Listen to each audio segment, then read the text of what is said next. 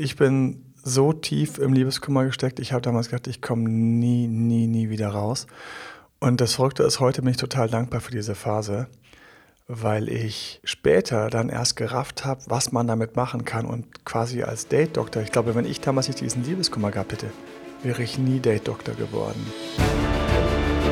Herzlich willkommen zu Emanuel Alberts Coaching, wo Emanuel Erkenntnisse und Erfahrung aus über 20 Jahren Coaching teilt, damit du noch besser Ziele und Menschen erreichst, dabei weniger in typische Fallen gerätst.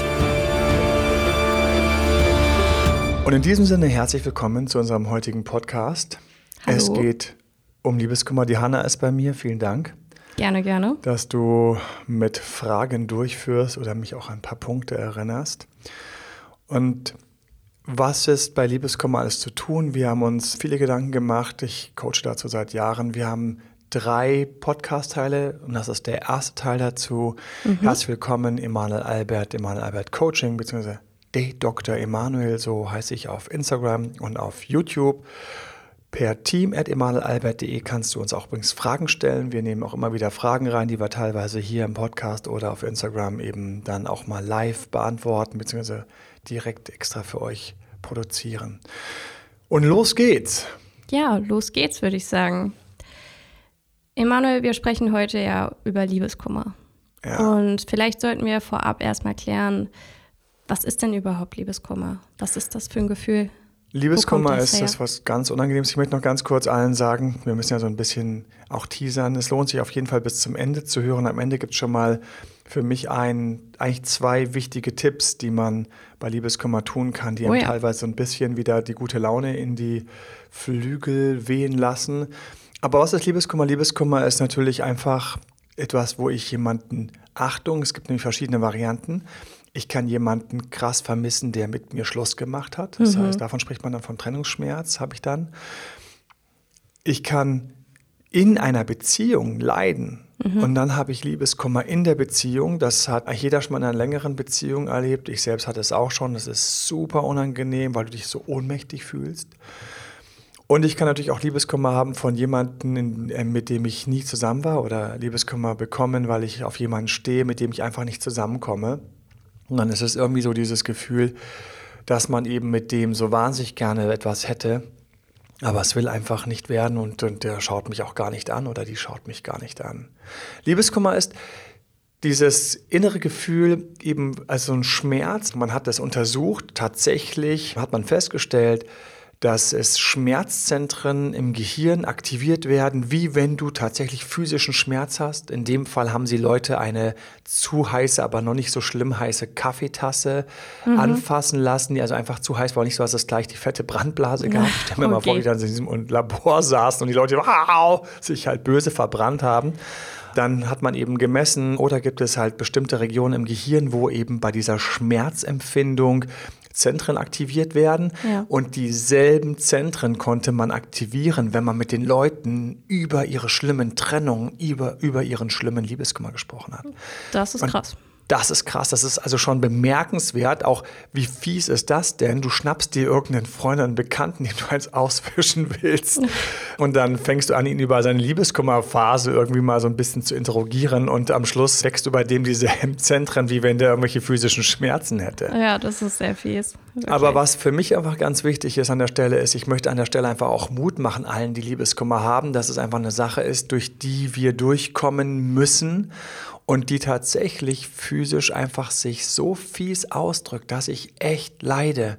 Man hat auch festgestellt, die Leute sind im Grunde genommen wie wenn sie durch einen grippalen Infekt gehen. Das heißt, sie haben ähnliche, ihnen geht es ähnlich wie wenn sie eine richtige Grippe haben, wo man auch so ausgenockt ist, so ausgeschaltet ist. Ja. Es werden Stresshormone ausgeschüttet Oh im ja. Körper.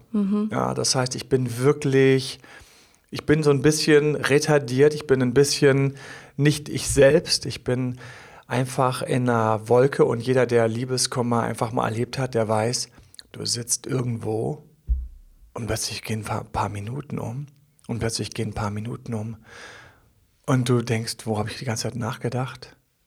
Oh mein Gott, du sitzt irgendwo und stellst plötzlich nach Minuten fest, ich, ich bin irgendwo, habe ich gerade so vor mich hin gelitten, geträumt, getagträumt über die Person, um die es geht oder was ich gemacht habe und ich kann in endlos Schleifen bleiben, ja. was er oder sie gesagt hat zu mir, was verletzend war, diese letzten Worte der Trennung, wir haben das in unserem E-Book auch drin. Wir haben ein E-Book dazu, ich noch gar nicht erwähnt. Jetzt ist ein guter Zeitpunkt dafür. Ja, jetzt ist ein guter Zeitpunkt, über das E-Book zu sprechen. In dem E-Book geben wir ganz, ganz konkrete Tipps, wie man an dem Liebeskummer arbeiten kann, eine ganze Liste von verschiedenen, weil ich genau. habe auch festgestellt, bei verschiedenen Menschen greifen verschiedene Sachen besser. Ja. Und es ist einfach so, dass gerade solche Worte wie wenn einer Schluss macht, also so ein Trennungsschmerz, das begleitet einen teilweise noch Wochen oder Jahre im mhm. Worst Case, wo ich immer noch weiß, wie er mir da einen reingedrückt hat, wie sie mir einen reingedrückt hat und ich kann da auf Knopfdruck in meinen Schmerz tauchen ich habe viel über Liebeskummer nachgedacht. Ich habe mich gefragt, warum ist das so? Warum? Und da kommt bei mir so mein, mein Diplom-Informatiker durch. Es muss einen Ursprung geben. Es muss für alles irgendeinen Ursprung geben. Und warum hat die Evolution das erlaubt, dass wir so leiden dürfen? Ja. Was, was hat das denn für einen Vorteil? Ich meine wirklich, die Frau macht mit mir Schluss. Mir ging es so lange so schlecht, darüber werden wir auch noch reden, wie lange es einem teilweise schlecht geht, was ist gesund, genau. was ist nicht mehr gesund. Aber da schließt sich direkt schon die nächste Frage eigentlich an. Was ist denn überhaupt dann der Nutzen von Liebeskummer? Warum empfinden Menschen Liebeskummer so krass? Ja, genau darauf, auf die Kurve wollte ich gerade rüberschießen. Für mich habe ich an der Stelle einfach gesagt, es kann nicht sein, dass es irgendetwas ohne Sinn gibt. Für genau. mich hat alles Sinn hier, alles hat hier Sinn. Mein Körper hat Sinn, meine Emotionen haben Sinn. Es kann nicht sein, dass hunderte von tausende von Jahren passieren und irgendwas völlig Schwachsinniges wird mitgenommen. Auch Tiere vermissen ja mhm. andere. Ja, das wissen viele gar nicht. Ja. ja. auch Tiere, wenn der Partner stirbt, sind traurig. Mhm. Machen dann auch teilweise so, so ganz, ganz wirklich, es geht einem ja wirklich unter die Haut, wenn die dann so einen Winseln haben oder so, oder so ein mhm. Tierkind, was die Mutter verliert oder so. Also es ist wirklich unangenehm. Die leiden auch. Wir Säugetiere, wir leiden unter Trennungsschmerz und wir Menschen können auch ganz konkret darüber reden, dass wir unter Liebeskummer leiden. Und für mich habe ich gedacht, es, es muss, muss, muss, müssen mehrere Sachen sein. Eine Sache, die ist, ich habe mir mal vorgestellt, dass da irgend so ein Neandertaler ist und dann sagt die Frau zum Beispiel, ja gut, ich bin natürlich Mann, hat die Frau geht und jetzt gibt es zwei Varianten. Der eine Neandertaler, der spürt nichts. Der hat also kein Liebeskummer, der macht einfach weiter. Ja. Aber der andere Neandertaler, der hat diesen unglaublichen Schmerz. So, der lässt jetzt alles andere stehen und liegen. Der fängt jetzt an, nur noch über diese Frau nachzudenken. Der überlegt jetzt, wie er sie beeindrucken kann. Der, der, der, der wird jetzt fit von mir aus. Der springt rum, der versucht jetzt, sie zu beeindrucken, weil er körperlich doch so ein starker ist. Der jagt drei Büffel und, und jagt die nieder und bringt die da an und legt sie der Familie von dieser Frau direkt vor die Tür, damit die sich irgendwie erbarmen möge, ihn zurückzunehmen. Und dann sagen die Eltern und die ganze Familie, jetzt gibt ihm noch mal eine Chance hier schon mal. Wir haben hier für drei Winter haben wir jetzt hier zu fressen. Und dann, oder er, er, er nimmt sie vielleicht sogar einfach über die Schulter. So, dann haben die beiden Sex. Und dann haben die beiden Kinder. Der andere Neandertaler, der hat an der Stelle niemanden, hm. keine Kinder. Das heißt, der mit dem Liebeskummer, der so aktiviert war, was zu machen. Und ich weiß aus dem ganzen Ex-Zurück-Fällen, weiß Gott, was für Energien wir auch teilweise haben, wo wir dann kreativ werden, wo Menschen dann auch dass wir auf Lösungen kommen, auf Ideen kommen, die wir dann im Ex-Zurück-Coaching verwenden können, um denen wieder zu helfen, zusammenzukommen. Da ist unglaublich viel Energie hinter. Mhm. Und alles, was in der Evolution natürlich zu Kindern führt, pflanzt sich fort. Das heißt, hätte man nur dieser Neandertaler, dem es gut ging, irgendwie schnell für Fortpflanzung gesorgt, würden wir eventuell Kinder von dem sein und wir würden immer lachen und sagen, auf geht's, die nächste bitte oder der nächste bitte. Das ist das eine. Und das andere, es ist einfach so, dass dieses Zusammenkommen, es geht ja darum, dass man einfach mit einem Partner dann in einer Beziehung ist. Das heißt, du gewöhnst dich an ganz viele Sachen. Das heißt, du hast ganz viele Konditionierungen. Ja, ja, das stimmt. Ja, und an diesen Konditionierungen wird jetzt plötzlich was umgebogen. Und dieses Umbiegen, das geschieht nicht ohne einen Effekt, den du merkst. Das heißt, eben noch war jemand da, jetzt ist er nicht mehr da. Hm. Eben noch hast du an jemanden gedacht und konntest ihn anrufen, kannst du jetzt nicht mehr. Das heißt, es gibt einen Entzug. Auf den Entzug komme ich nochmal zu sprechen. Aber der Entzug, eigentlich, kann kaum nochmal zu sprechen, kann ich auch jetzt direkt einsteigen. Ja, ich wollte gerade sagen. es ist natürlich unglaublich schmerzvoll, auf Entzug zu sein. Immer wenn ich mit Menschen arbeite, gerade mit Liebeskummerpatienten, die man auch gerne dann liebevoll Liebeskummerpatient und nicht Liebeskummerklient nennt. Aber so ein Liebeskummerpatient, dem geht es halt wirklich ganz bescheiden. Und dieses Bescheidene, dieses Bescheidene, das kommt eben auch durch den Entzug von all den Sachen, die nicht mhm. mehr da sind. Schau mal, wir hätten jetzt irgendwie, keine Ahnung, eine gemeinsame Wohnung. Und was bedeutet denn, wenn man als Paar in einer Wohnung zusammenlebt? Da gibt es einfach so bestimmte Dinge, die sind einfach da. Ich weiß zum Beispiel, da bleibt vielleicht mal ein Teller stehen oder im Good Case die Geschirrspülmaschine ist abends ausgeräumt. Das Bett hat irgendwie morgens ist irgendwie ein bisschen dearrangiert. Es liegen vielleicht Kissen andersrum, ein Buch, ein Stift, ein der Handtuch Kühlschrank. mal irgendwo. Ja, solche Sachen. Und jetzt komme ich nach Hause, wir sind getrennt. Ja.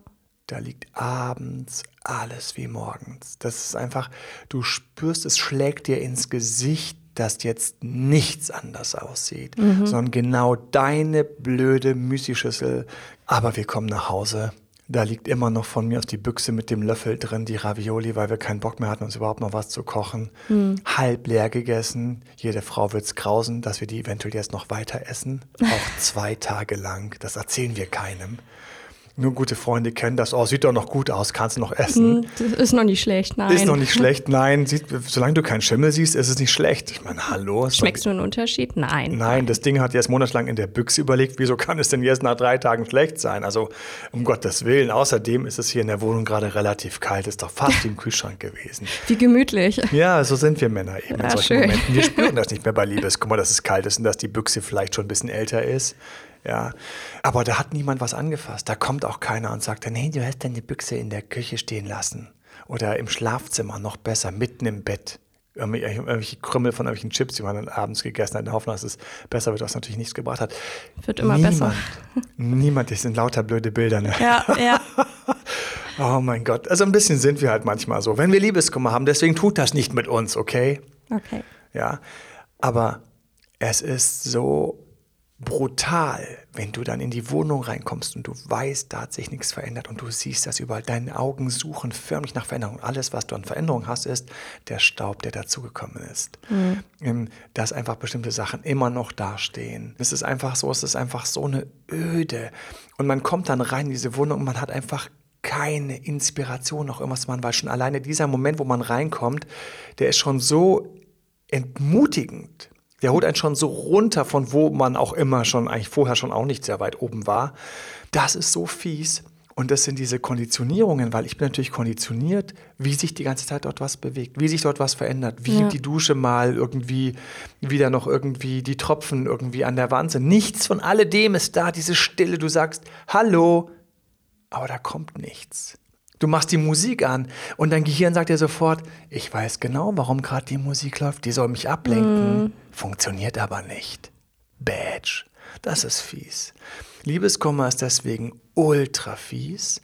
Manche Leute gehen ja auch zum Arzt, um dann einfach sich irgendwie Schmerzmittel oder sonst was zu holen. Tatsächlich hast du die Möglichkeit, auch in der Richtung da was zu machen, aber dann hängst du im Grunde genommen auf Antidepressiva. Mhm. Wenn jemand das ganz, ganz schlimm hat und es ihn ganz schlimm erwischt, dann sage ich auch immer, bitte tu das, bitte geh zum Arzt und so weiter und so fort. Aber ich bin übrigens, also ich bin für mich natürlich viel mehr der Fan davon, dass man das irgendwie selbst hinbekommt, dass man sich selbst an der Nase wieder nach vorne zieht, an den Haaren wieder rauszieht wie Münchhausen. Ja. Das ist natürlich der beste Fall. Jedoch ist das oftmals ein sehr, sehr langer Weg und ein sehr, sehr harter Weg. Aber wie lange kann denn Liebeskummer dauern? Also meine eigene ganz bittere Erfahrung ist irgendwie, und ich muss sagen, ich schaue jetzt irgendwie auf viele, viele, viele, viele Jahre zurück. Die Zeit vergeht einfach so krass.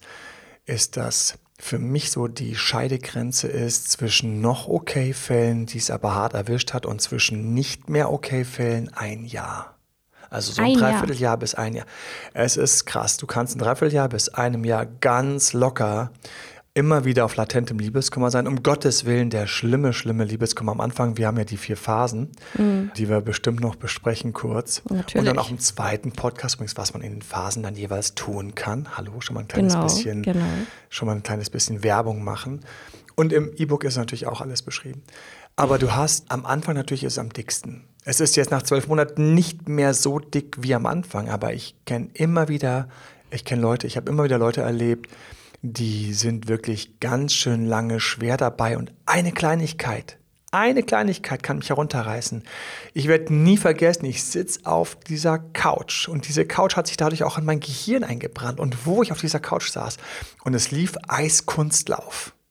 So. Okay. Und ich komme aus einer Familie, wir haben Eiskunstlauf angeschaut. okay, das ist mir jetzt neu. ja, Paarlauf. So, ich liebe deswegen bis heute Eiskunst-Paarlauf. Ja, ich habe keinen Freund männlich, der das auch so mag. Und ich oute mich hier einfach mal ganz kurz, dass ich eigentlich kaum Sachen anschaue, aber das finde ich bis heute schön.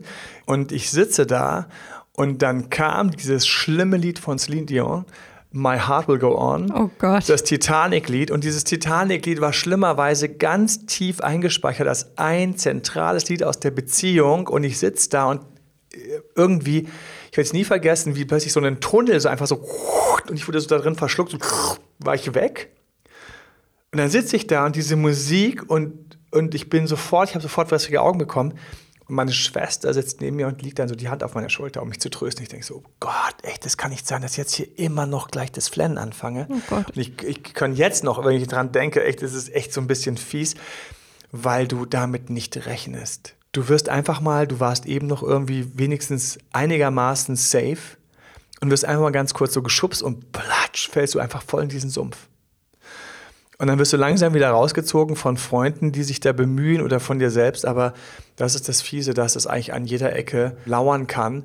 Und deswegen ist es für mich auch so ganz wichtig und eine der wichtigsten, größten Botschaften aus all den Jahren ist, wenn du Liebeskummer hast, arbeite daran. Arbeite, arbeite, arbeite um Gottes Willen daran. Wenn du jemanden kennst, der Liebeskummer hat, kick den, hilf den, zieh den, schieb den, drück den, mach, egal was, Hauptsache, der kommt da irgendwie raus, weil wenn du es nicht machst, deine Psyche ist eiskalt, die gewöhnt sich daran, dass du festhängst. Die gewöhnt sich daran, dass diese Schallplatte nicht mehr von der Rille kommt, dass diese CD festhängt oder was auch immer heute festhängen kann.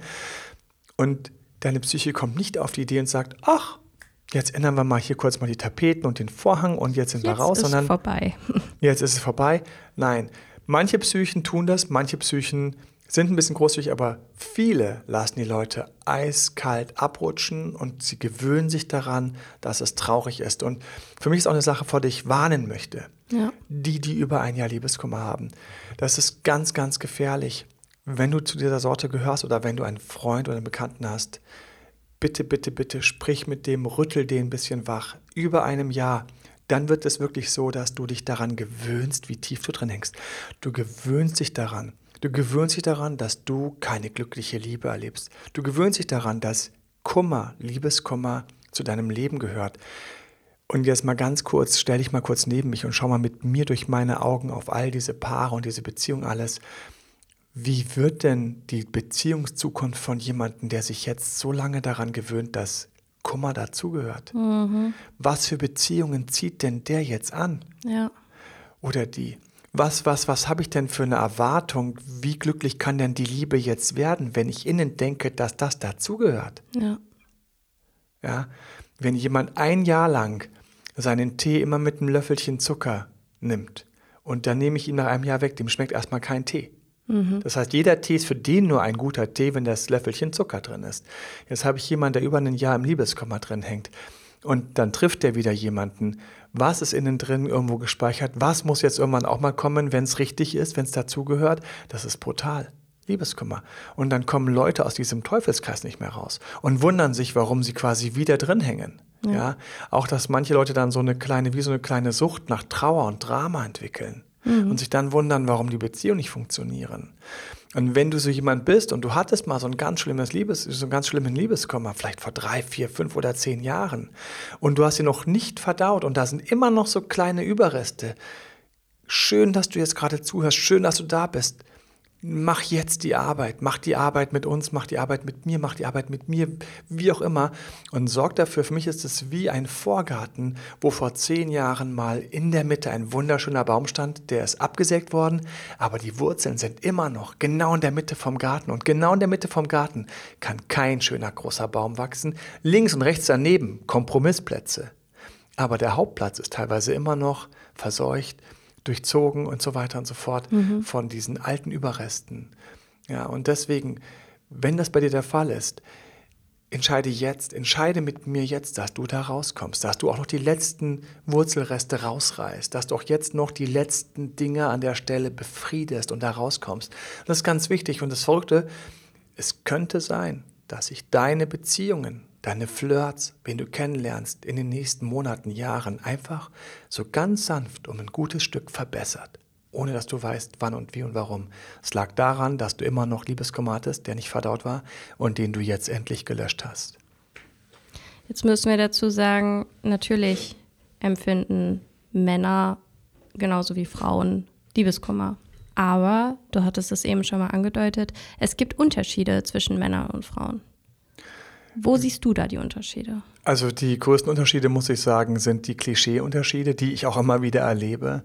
Wir Männer haben dieses ganz doofe Gefühl, dass uns das gar nicht passieren darf, dass wir traurig sind. Ja. Wir schämen uns so ein bisschen für unsere Tränen. Viele tun das heute nicht mehr. Das ist sicherlich besser geworden in unserer Gesellschaft, wo man ständig so eine Nabelschau betreibt.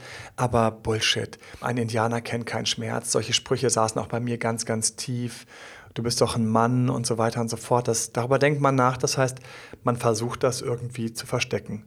Und man kann es nicht verstecken. Die Leute sehen es einem an. Das heißt, man ist dann so in einem ganz komischen Wechselspiel von man lässt sich gehen und quatscht drüber viel zu lang, mhm. sodass du schon richtig merkst, wie du deine Umgebung nervst. Und dann wieder auf der anderen Seite machst du einen auf Zähne zusammenbeißen, lächeln, auch wenn es künstlich ist, und durchziehen. Und Leute sagen dann so, oh, wow, beachtlich, wie du damit umgehst. Du gehst aber damit gut um. Mhm. Das hätte ich ja gar nicht gedacht. Mensch, und du bist ja schon wieder hier und gibst Vollgas und denkst dir innen drin nur, lass jetzt bloß nicht den falschen Song im Radio mhm. kommen. Lass jetzt bloß nicht irgendjemand eine dumme Frage stellen. Und bitte, niemand sollte mir gerade über den Weg laufen, der gerade sagt, oh, wir sind frisch verlobt. Weil ja. das wäre einfach nur die schlimmste Wunde wieder aufgerissen. Ja. Oh Deswegen haben wir Männer die Schwierigkeit, häufig dass wir im Grunde genommen nicht richtig in die Trauer finden mhm. und dann aber komplett in der Trauer drin hängen. Das heißt, wir finden nicht rein, dann kleben wir drin und viele betäuben sich. Ich weiß, wie ich das teilweise mit Computerspielen versucht habe zu übertünchen. Das hat mal geklappt und mal nicht geklappt.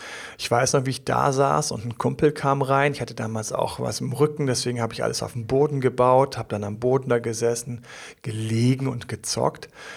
Und er hat nur direkt angefangen, davon zu sprechen, ob man nicht vielleicht doch noch irgendeine Aktion macht. Er war offensichtlich kein Ex-Zurück-Coach. Die Tipps waren so lala, aber trotzdem waren sie lieb gemeint. Und ich weiß noch, wie ich gedacht habe, warum spricht er denn das jetzt an? Warum, warum löchert er mich denn jetzt mit solchen Fragen? Mir geht's doch in Hochkomma gut. Ich bin doch gerade raus. Ich bin mhm. doch gerade abgelenkt. Und dieser verdammte Sack hatte einfach recht. Bullshit. An der Nasenspitze hat man es mir angesehen dass ich eben nicht fein war, dass es mir nicht gut ging, dass ich gelitten habe.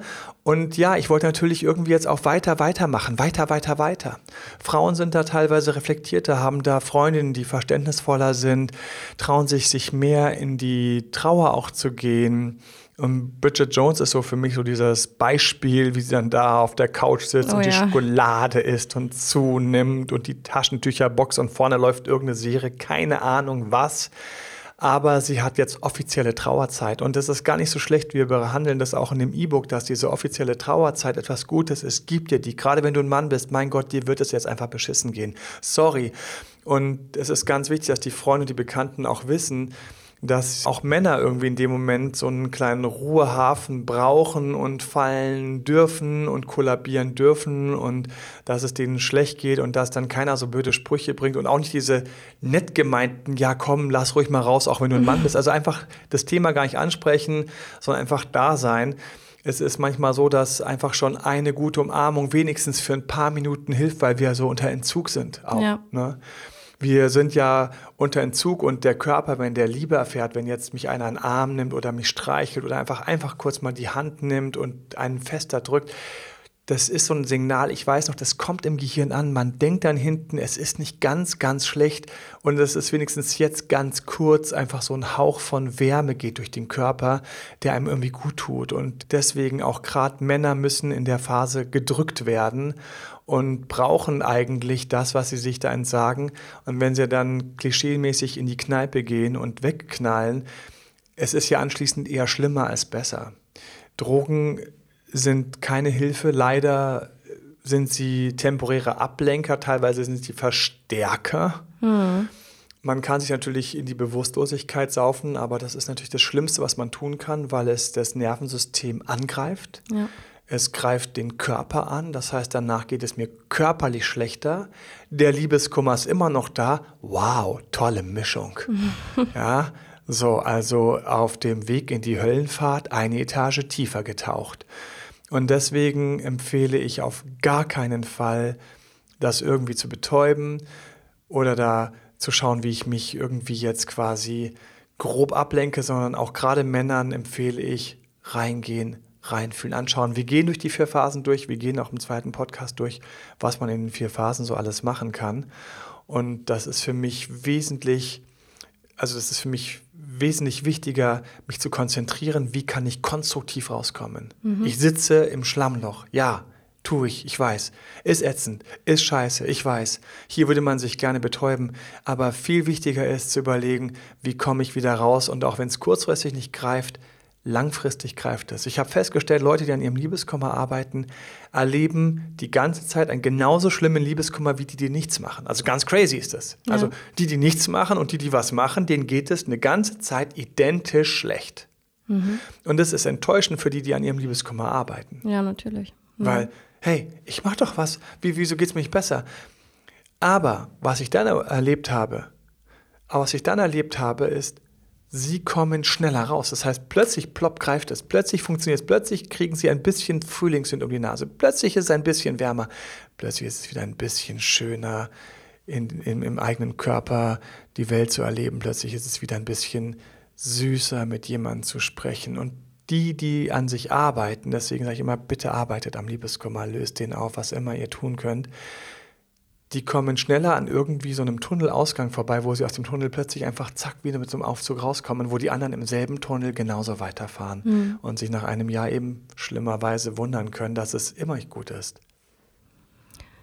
Genau, und dann würde ich sagen, wir waren jetzt schon sehr viel bei der Trauer. Gehen wir doch einfach die vier Phasen einmal durch. Es ist nämlich Trauer, Verhandlung, Wut und Akzeptanz. Jetzt können wahrscheinlich viele mit diesen bloßen Wörtern nicht viel anfangen, deshalb Emanuel. Erklär uns mal, Trauer hatten wir jetzt schon sehr viel. Ähm, was ist Die Trauerphase haben wir hart durchlaufen. Wir kommen zur Verhandlungsphase. Ja. Es ist eine Phase, in der ich ständig innerlich im Grunde genommen im Disput bin. Mhm. Ich grübel, ich hänge fest. Wer fiesen Liebeskummer hatte, weiß, wie man festhängen kann in endlosen Diskussionen. Warum, warum nicht? Wieso die Person vielleicht doch? Ich würde wahnsinnig gern stundenlang mit der Person auch quatschen. Mhm wenn ich unglücklich in jemanden verliebt bin, wie einen Kollegen oder unglücklich verliebt bin in irgendeine gute Freundin oder einen guten Freund. Achtung, ich habe übrigens extra auch für so einen Fall raus aus der Friendzone in meine Erfahrungen zusammengeschrieben, was man tun kann, wenn man festhängt, auf jemanden steht, aber nicht mit dem weiterkommt und der ihm die ganze Zeit weiter als netter Kollege oder nur als gute Freundin oder als guten Freund behandelt. Raus aus der Friendzone ist das Buch dazu von mir. Aber in dieser Phase könnte ich ständig mit dieser Person diskutieren. Sag mal, vor zwei Jahren, ganz ehrlich, da waren wir doch auf diesem Betriebsfest. Da haben wir doch uns zurückfallen lassen, haben eine Stunde, die ganzen Gruppe sind wir hinterhergelaufen und haben uns unterhalten. Da hatten wir doch diese total coole Atmosphäre. Das hast doch du auch gesagt, mhm. dass das was ganz Besonderes war. Und ganz ehrlich, ich habe mich damals ein bisschen nicht verknallt. Und ganz ehrlich, ich habe mich damals ein bisschen nicht verknallt.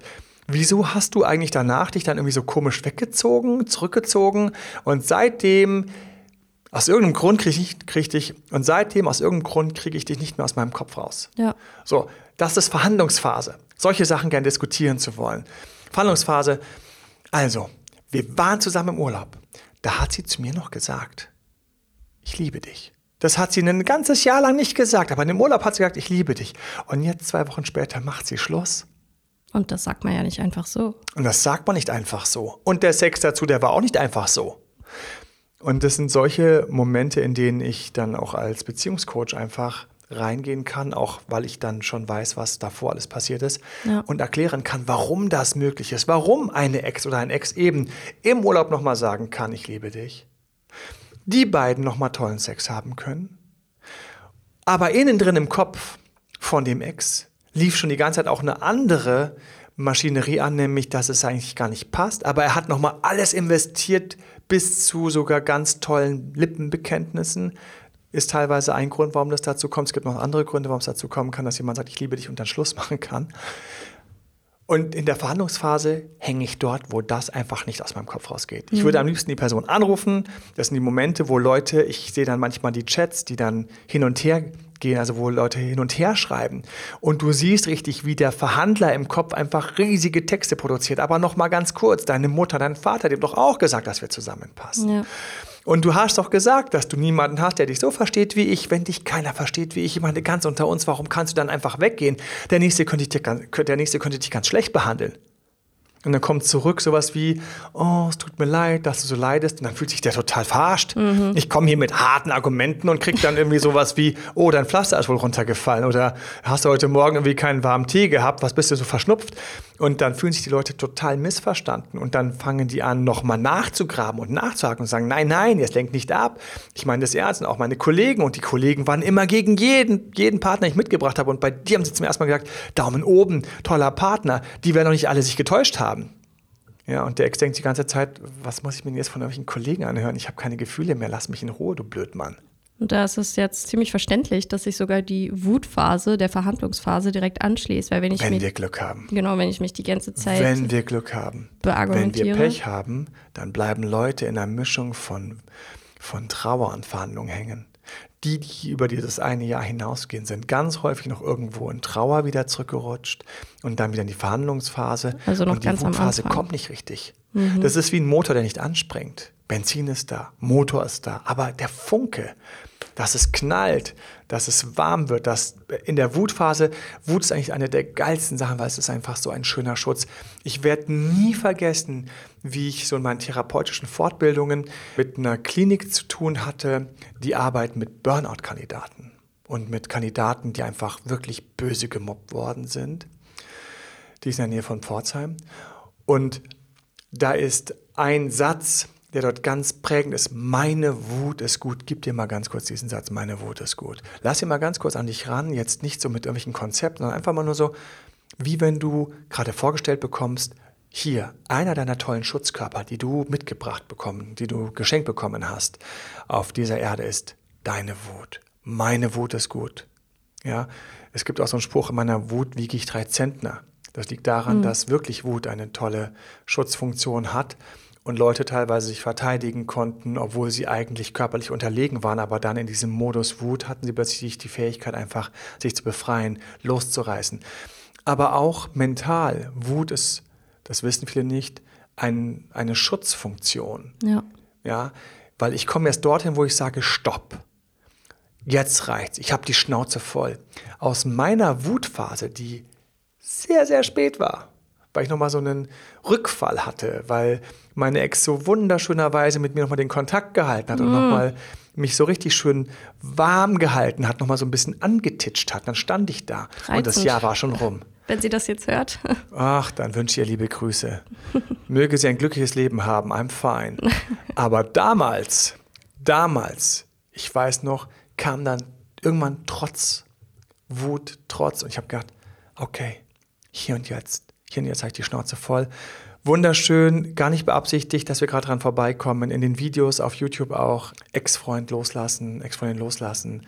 Weil ich damals dann mein Ex in Ex, wie man seinen Ex-Freund richtig loslässt, dieses Programm entwickelt habe, wo wir auch eben das Ganze jetzt als E-Book verfassen, Ex-Partner loslassen. Und das war die Wutphase.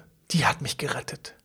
Meine inneren Schutzfunktionen sind endlich angesprungen. Und in der Wutphase, das ist eine Phase, da freuen sich alle Freunde mit dir, alle Familie denkt sich endlich, Gott sei Dank. Gott sei Dank, yippie! Weil wenn du durch die vier Phasen gehst, diese Wutphase, das ist so der Moment, wo jemand aus dem Tunnel rauskommt, wo er da steht, oh, So, und jetzt werde ich, keine Ahnung, I'm idealerweise daten. Jetzt werde ich, keine Ahnung was, aber ich werde jetzt räume ich alles weg, ich lösche die Bilder. Es sind diese Phasen, die uns super gut tun. Es sind Aufräumphasen. Es ist eine Klarheit, die mit dieser Wut kommt. Ja, viele Leute, für viele Leute ist ja Wut wie so ein rotes Tuch Hilfe. Ich weiß noch, meine Mutter hat ein extremes Problem damit gehabt, wenn ich wütend geworden bin. Darüber könnte man einen ganzen Podcast verbringen, was das für Auswirkungen hatte. Und jeder, der sich ein bisschen mit dem Thema auskennt, weiß, dass es nicht so gut ist, wenn das komplett von den Eltern erstmal so ein bisschen weggeschoben wird. Mhm. Deswegen war auch das für mich wirklich wie so das englische Wort, wie so eine Revelation, wie so eine Erleuchtung, wie so ein mega Aha-Erlebnis. Meine Wut ist gut. Ich habe gedacht, geil ich weiß nicht, wie ich das gedacht habe. Ich gedacht, oh, warum hat mir das früher niemand gesagt? wie man teilweise sich schützen kann. Und deswegen habe ich auch schöne Techniken für die Wutphase. Ganz wichtig, diese Energie sollte man nehmen, um noch höher zu schießen, in wieder in Freiheit und in Klarheit und in Unabhängigkeit, weil jetzt wird aufgeräumt, jetzt wird der ganze Dreck rausgerissen. Das ist die Energie, die ich als Coach gebrauchen kann, um meinem Coach zu helfen, wirklich die letzten Wurzeln rauszureißen.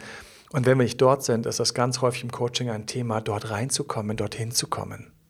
Und von der Wutphase geht es dann hoffentlich in die Akzeptanz. Die Akzeptanzphase ist für manche aus der Wutphase gar nicht so leicht zu erreichen. Crazy, aber es ist so, auch in der Wutphase habe ich schon Leute hängen bleiben sehen. Das sind die, die dann einfach sagen, du sagst dann irgendwie den Namen vom Ex-Partner, unabsichtlich. Meine macht ja keiner mit Absicht. Und der andere ist nur so, sofort hast du ihn stehen mit seinen Hörnern, der mhm. so ich weiß nicht, wie es auf Deutsch heißt, aber wenn, wenn so ein Bullet Charging, wenn die so richtig anfangen, sich so aufzupumpen und mm. durchzuladen, dann weißt du, aha, diese Person ist immer noch in der Wutphase. Immerhin ist eine wertvolle Schutzphase, verstehe ich. Noch schöner ist, wenn die Welle jetzt sich setzt. Ja, und ähm, wenn der Haufen langsam runterkommt, wenn diese ganze Energie sich langsam einfach setzt und löst, wie eine Wolke sich langsam auflöst werde nie vergessen, dieses Bild von Mount Fuji, diesem wunderschönen Berg in Japan. Mhm. Die Sonne schien und ich war zufälligerweise einen Tag da, ihn zu besteigen. Und da waren oben so ein paar Wolken und plötzlich haben diese Wolken sich aufgelöst und die waren dann ganz weg. Und das ist dann dieser ganz klare Blick, die Akzeptanzphase. Es ist so ein Wieder in Frieden finden mit der Welt. Ich liebe an der Stelle, dass man die Erfahrung mitnimmt dass man sagt, das war wertvoll, dass man das vielleicht später an seine Kinder weitergeben kann, dieses Wissen, was immer dir hilft. Wir sprechen beim nächsten Mal ja noch darüber Techniken in der Akzeptanzphase. Mhm. Und das ist der Punkt, wo wir endlich wieder in Frieden kommen. Und das ist eigentlich ein wunderbarer Abschluss, aber natürlich wollen wir noch deinen Geheimtipp haben, Emanuel. Dein Geheimtipp für alle, die jetzt gerade im Liebeskummer hängen. Was hat dir am meisten geholfen? Ich habe mir wirklich Gedanken gemacht, jetzt, weil ich wusste, dass wir bei dem Podcast ja am Ende irgendeinen kleinen Kniff, eben, wie wir das auch gerne tun, nochmal irgendwie teilen. Und es gibt so viele Tipps. In unserem Buch haben wir viele Tipps. Wir haben online haben wir Tipps in den Liebeskummer-Videoserien. Wir haben bei dem Buch extra nochmal richtig recherchiert. Ich habe nochmal recherchiert, bin reingegangen. Und eine Sache, die mir aufgefallen ist, die für mich so ein kleiner Geheimtipp war, ist, wenn du es schaffst, geschickterweise mit Hoffnung zu arbeiten. Mhm. Wir haben in Interviews habe ich teilweise andere Übungen gesagt, zu denen kommen wir. Und wie gesagt, ich äh, habe nichts dagegen, wenn jemand sich das E-Book kauft und durchliest und sich da auch nochmal fortbildet, weil ich finde, dass diese Fortbildung im Bereich Beziehung und Liebeskummer super, super wichtig sind, weil wen es da erwischt und wer damit umgehen kann, dem geht es einfach besser. Und es ist Hoffnung. Und zwar, wie sieht Hoffnung aus? Ich weiß, es ist ganz gefährlich, aber Hoffnung hilft leider ähm, sofort, wenn sie effektiv ist. Das heißt, habe ich das Gefühl, die Beziehung könnte noch mal was werden, dann ist zum Beispiel Hoffnung, wenn ich anfange, mich zum Beispiel bei Ex zurück schlau zu machen, was ich tun kann, wie ich mich verhalten kann, wie ich an mir arbeiten kann, damit vielleicht doch noch mal was aus uns wird. Wenn ich in jemanden unglücklich verliebt bin und an den ich rankomme, dann ist Hoffnung, wenn ich nochmal weiß, ah, es gibt auch Strategien und Techniken, wie man teilweise jemanden vielleicht ein bisschen erobern kann, wie man sich besser darstellen kann, weil damit kommt Energie, die Person arbeitet dann an sich, idealerweise fängt sie dann an, zum Beispiel solche Videos anzuschauen, solche Bücher zu lesen, fängt an, Übungen zu machen. Dabei gibt es eine Weiterentwicklung. Mhm. Und Weiterentwicklung ist das, was uns innen drin immer das Gefühl gibt von, dass wir eben nicht Stillstand haben, sondern dass wir aufsteigen, dass wir jetzt fähiger werden, dass wir potenter werden, mit Situationen umzugehen und dass wir da mehr zu auch Wissen und Erfahrung haben. Und deswegen wird dann diese Hoffnung idealerweise veredelt. Wenn ich jetzt dort bin, wo ich merke, das soll nichts mehr werden, ein Satz mit X oder andere, die schwarzen Pfeifen ist von den Dächern, dann ist für mich Hoffnung, dass ich mir erlaube, und ich weiß noch, ich bin durch den englischen Garten gejoggt, letzte kleine Anekdote, die ich mir einfach nicht verkneifen kann. Und ich war in einem Zustand, ich bin da lang gejoggt, weil ich einfach nicht wusste, wohin mit mir. Und das hat gut getan, aber gleichzeitig war ich immer noch in der Trauer. Das heißt, es hat ein bisschen gut getan und gleichzeitig war ich wieder so enttäuscht, dass auch das quasi nicht so richtig hilft. Aber es war egal, raus. Mhm. Es hat mhm. geregnet, es war Schneeregen, drauf gepfiffen. Das ist einem ja so egal in solchen Momenten. Ich weiß noch, ich bin da lang gejoggt am Eisbach und da standen zwei Bäume, die einfach identisch waren. Zwei groß gewachsene Bäume, die sahen aus wie ein Kappel. Ich musste sofort heulen, während ich da lang gejoggt bin, weil ich gedacht habe, sogar diese Bäume haben sich als Paar und oh ich bin Single und einsam. Und es waren diese Momente, in denen ich gedacht habe, ich brauche Bilder, die mir Hoffnung geben. Mhm. Und ich habe ein Bild geboren, was auch in meinem Ex zurück vorkommt. Das ist eine Vision. Und die würde ich gerne an dieser Stelle teilen, weil die schon sehr speziell ist. Und ich habe dieses Bild geboren, wo ich mir vorstelle, mit einer Frau zusammen zu sein, auch wenn ich mir das gerade gar nicht, auch wenn ich mir das gar nicht wirklich realistisch vorstellen konnte, trotzdem habe ich es einfach getan, mit der ich zusammen bin, mit der ich so glücklich bin, hm. wie ich es zuletzt war, also wo ich so tief verliebt und verknallt bin, die einfach so toll ist, dass selbst meine Ex und meine Gedanken an meine Ex darunter stehen würden, dass es, dass diese neue Liebe sogar darüber erhaben wäre. Und ich weiß noch, wie ich einen, einen Disput in meinem Kopf hatte, dass das Quatsch ist, dass ich im Liebeskummer bin und dass es niemanden gibt, der toller als meine Ex ist. Und mein Intellekt, da kam einfach mein ganz rationaler Intellekt rein und hat gesagt, nein, Du hast keine Ahnung, wer dir noch alles begegnen kann. Du hast keine Ahnung, wer dir in diesem Leben noch über den Weg laufen kann, wo du von einem Moment auf den anderen Feuer fängst, verliebt bist, plötzlich diese ganzen schönen Hormone durch dich durchrauschen und du denkst ja so, wow, ich hätte nie gedacht, dass es noch ein, dass es noch schöner werden kann und dass ich rückblickend sogar froh bin, dass meine Ex Schluss gemacht hat. Und der Intellekt hat einfach gesagt, es ist möglich, Emanuel, du weißt, dass es möglich ist. Du hast keine Ahnung, du kannst nicht in die Zukunft schauen, du weißt nicht, wer dir noch begegnet und dir kann jemand begegnen, mit dem es dir noch besser geht und wo du denkst, es war vielleicht sogar ein Geschenk, dass die Beziehung vorbei war. Und auch wenn mein Liebeskummer quasi wirklich wie ein Löwe gekämpft hat, zu sagen, niemand kommt an meiner Ex-Freundin vorbei, hat diese andere Seite mit aller Fuchsschleue gesagt, du hast doch keine Ahnung, du hast doch keine Ahnung, wer dir begegnet. Mhm. Und deswegen hier und jetzt, ich wünsche es dir, halte es für möglich, dass du jemandem begegnest. Wenn es dir gerade nicht gut geht, wenn du unglücklich bist, ich erlaube es dir, ich gönne es dir, dass du jemanden über den Weg läufst, der dich einfach, der dich einfach vom Sockel haut, der dich einfach umhaut, der dich einfach mitnimmt und du fliegst wieder und hast Frühlingsgefühle, dir geht es gut, du fühlst dich leicht und beschwingt und du denkst, wow, hätte ich ja niemals gedacht. Dieses kleine, dieses kleine Geschenk möchte ich am Ende mit euch teilen. Die Hoffnung für alle drei Fälle. Und das war unser Podcast zu Wir schließen Liebeskummer. mit der Hoffnung der erste und eine schöne Hoffnung. Ich wünsche allen, dass es euch besser geht, eure Beziehungen gut funktionieren, ihr sie retten könnt oder ihr aus dem Single-Leben wieder rauskommt oder falls euch dort gut geht, genießt euer Single-Leben, lasst euch von anderen nichts erzählen. Wenn ihr der Podcast was gebracht hat, wenn du irgendwie das Gefühl hattest, ach, da war es dabei, abonniere ihn. Gib uns eine 5-Sterne-Bewertung. Wir werden höher gerankt. Wir freuen uns, es inspiriert uns weiterzumachen und Wissen mit euch zu teilen. Empfehlt uns weiter. Ich freue mich immer, wenn mir jemand schreibt, ich habe deinen Podcast weiterempfohlen. Das ist total süß. Das ist immer so ein, ich habe immer ein kleines Lächeln. Du schenkst mir ein kleines Lächeln in dem Moment. Folge auf Instagram, YouTube-Kanal abonnieren. Schau in unsere Bücher rein und sei beim nächsten Mal dabei wenn es wieder darum geht, in dem Fall, was kann man tun, mhm. damit es einem beim Liebeskummer besser geht. Konkrete Techniken haben wir das nächste Mal für die vier Phasen. Genau. Hanna ist wieder von der Partie. Genau. Und in diesem Sinne, ich wünsche allen glückliche Beziehungen oder tolle Momente als Single. Euer Date Dr. Emanuel. Tschüss. Ciao, ciao. Das war Emanuel Alberts Coaching-Runde. Mehr Infos zu Coachings und Trainings bekommst du auf www.emanuelalbert.de und speziell zum Beziehungscoaching auf www.datedremanuel.de.